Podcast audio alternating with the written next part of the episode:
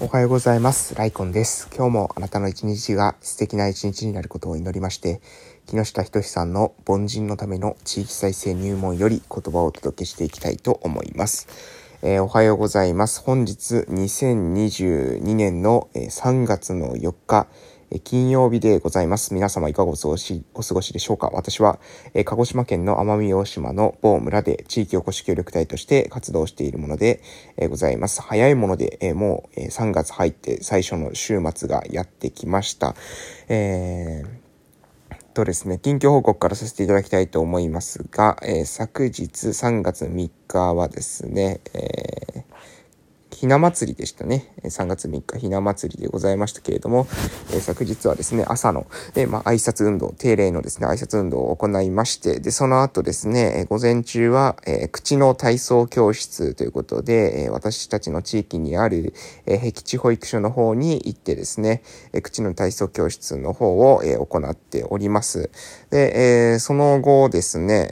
えっと、午後の、え1時からは、えっ、と、まあ、役場の方でね、いろいろ、えー午前中も、口の体操教室が終わった後は役場の方でいろいろ書類業務等ですね、あと、えーほうれん草っていうんですか、あのー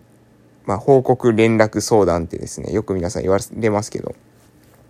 そういったことをですね、まあ、行いました。私、えー、大体ですね、庁舎内で、えー働いているわけじゃないので、えー情報共有がですね、常にね、100%できているわけじゃないんですよ。なので、えたまに定期的に行ってですね、えーそこで、まあ、バーっと、えー今まで活動したことを一気に話すみたいなことをしてるんですけれども、えーそれをですね、昨日はちょっとしたというところでございます。えーそうしてですね、あとは午後、ちょうど昼のタイミングミングで、えーここのですね、地元からですね、引っ越して行かれる方がいるので、え私その方からですね、あの、エアコンとかもらったり、えーこたつもらったりですね、したんですけれども、えその方が、え洗濯機もね、できれば、あの、誰か、えもらってくれないかな、ということで、えその洗濯機が、えもらえ、えもらう方を探すためにね、えーゼントキアンのね、え公式 LINE をえ使ってですね、呼びかけをしたところ、え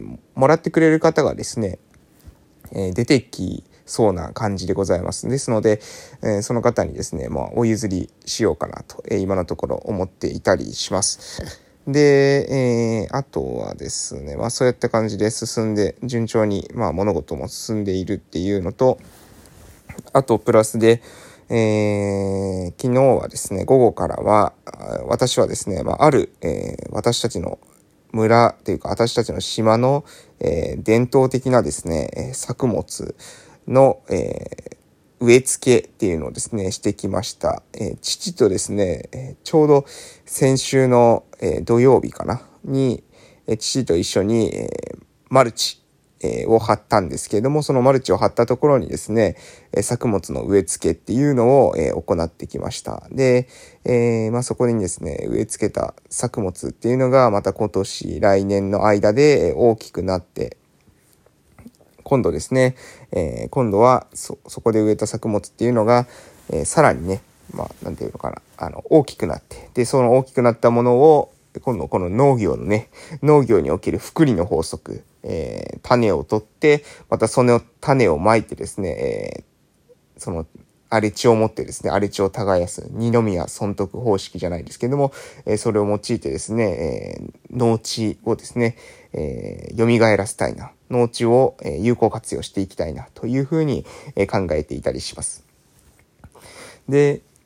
そのためにね、あの、今、まあ、コツコツ淡々とですね、えー日々、あの人たち何してるんだろうと半分思われながらね、活動してるわけなんですけど、昨日ですね、その、作物のね、採集に行った、行ったんですよ。作物が、もう、ち、と言ってもですね、なんていうのかな、そう野草じゃないですけれども、えー普通にですね、そこら辺に、えーなっている作物ですので、えーそれをね、取りに行ったんですけどね、その結構、断崖じゃないけど、あの、なんていうかな、こう、のり面とかに、えー多く出てくる作物なんですよね。でその作物をね、取るときにですね、えーおばあがですね、えーえおばあがそののり面をですね、登っていくっていうですね、えー荒行をですね、成していたんですよね。もうあの乗り目を登れるのはですね、おばあかヤギぐらいしかいないんじゃないかなと、私は思ってましたけれどもね、ガンガン登ってですね、クワでガンガンですね、えー、その作物をですね、取って、で、ポイポイポイってこっちにですね、投げてくる様子を見てですね、うわ、昔の人っていうか、あの、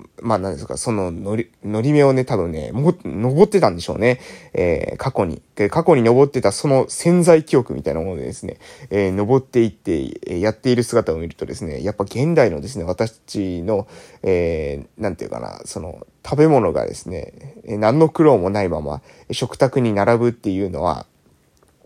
なんか本当に恵まれたことなんだなと。やっぱその時代の私たちの、あの、その先輩たちの中では、え戦争時代のですね、戦後のその厳しい時代を過ごした方っていうのも、え実際いらっしゃるわけなので、その方々っていうのはね、食料に苦労した、えー、食べ物、え、加工するだけでも苦労したっていう時代を味わっているからだと思うんですけど、非常にね、その生きる知恵というか、あの、たくましさがあるなというふうに思いました。私もですね、この生きる知恵とかたくましさっていう、えー、スピリットの部分っていうのはですね、しっかりとえ次世代に引き継げるように、えまあそのおばあたちのですね、マインドから学んだり、おばあたちの知恵からですねえ、学んだりえしていきたいな、というふうに思っていたりしますということでね、まあ、農業をしたりですねえ、口の体操教室をしたり、まあ、公式 LINE の運営をしたりですね。あとは、えっと、YouTube のライブ配信もですね、もう来年、えー、来週かな、えー、企画してます。で、その中では、えー、地元のですね、今回、えー、今年の春、高校を卒業した高校生と、えー、をひっくるめてですね、え座談会なんか行えたらいいなということをですね、今話している段階ですので、そちらの方のですね、段取りも、進めていきたいなというふうに、思っていたりします。他にもですね、まだなんかいろいろしたような気もするんですけれどもね、えー、パッと出てこないので、まあ、その、こんな感じで、えー、ああ、あとあれですね、えー、と、ロボットでですね、えロボット、織姫ロボットっていう意思伝達ロボットがあるんですけど、そのロボットを使ってですね、リモートで店番ができないかとかっていうことについての、えー、計画とか、あと、集落のね、配り物の、えー、手続きとか、そういう、えー、地味なですね、業務っていうのも実はしています。はい、えー、そんな感じで、まあ、近況報告は一旦終えて、えー、そろそろ木下仁さんの凡人のための地域再生入門の方に移らせていただきます。はい、えー、それでは本日は、えー、コラムから読み上げていきたいと思います。えー、よそ者、若者、バカ者の嘘ということについてですね、話していきます。えー、地域活性化分野では、よそ者、若者、バカ者が活躍するなんて言われていますが、ほとんど根拠なき言説です。実際に地域での取り組みを形にする上では、信用は不可欠。そしてそれは一世代だけで形成できるものではありません。あいつの親父さんには世話になったといったウェットな話が物事を動かすことは少なくないのです。さらに単に経験も知識もない若者が取り組むよりは、実際に多少なりとも専門分野での経験を積んで、それなりの知識がある20代後半から40代が活躍することが一般的です。さらに、本当の馬鹿で誰もついてこないような人では困るわけで、一定のカリスマ性、人を率いる力があることが大切であることは言うまでもありません。私が地方で共に事業に取り組む人には、三代目であったり、時には江戸時代から続く庄屋であったりと老舗出身の人もいます。そのような中で、いわゆる中高の祖、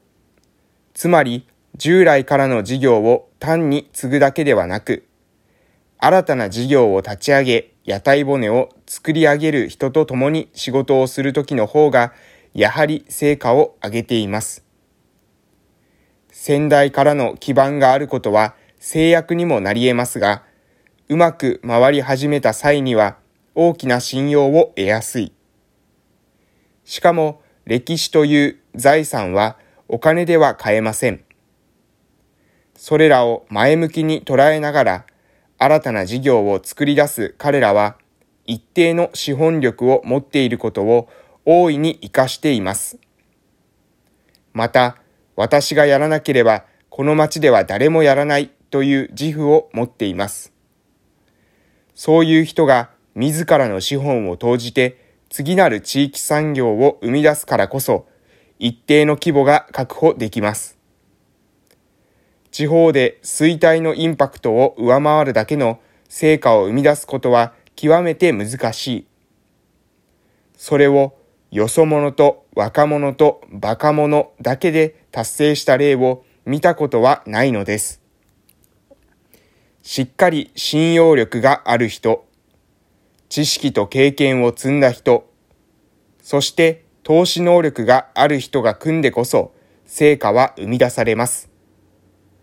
地域分野だから何か他のビジネス分野と違う原理原則があるわけではありません。ということで、えー、よそ者、若者、バカ者の、えー、嘘ということで、えー今日のですね、コラムを読み上げさせていただきました。よそ者、若者、バカ者ってね、言葉がある。で、この言葉がですね、えー、まあ、よそ者、若者、バカ者が、えー、地域をですね、変えるみたいなことをですねえ、言ってるけど、まあ、大体嘘なんだよと。えー、よそ者だけでいきなり変えれることはないし、えー、若者よりもですね、どちらかというと、えー、それなりの知識がある20代後半から40代が活躍することの方が多いし、えー、バカ、本当のですね、そのバカ者についていく人は誰もいないということなんですよね。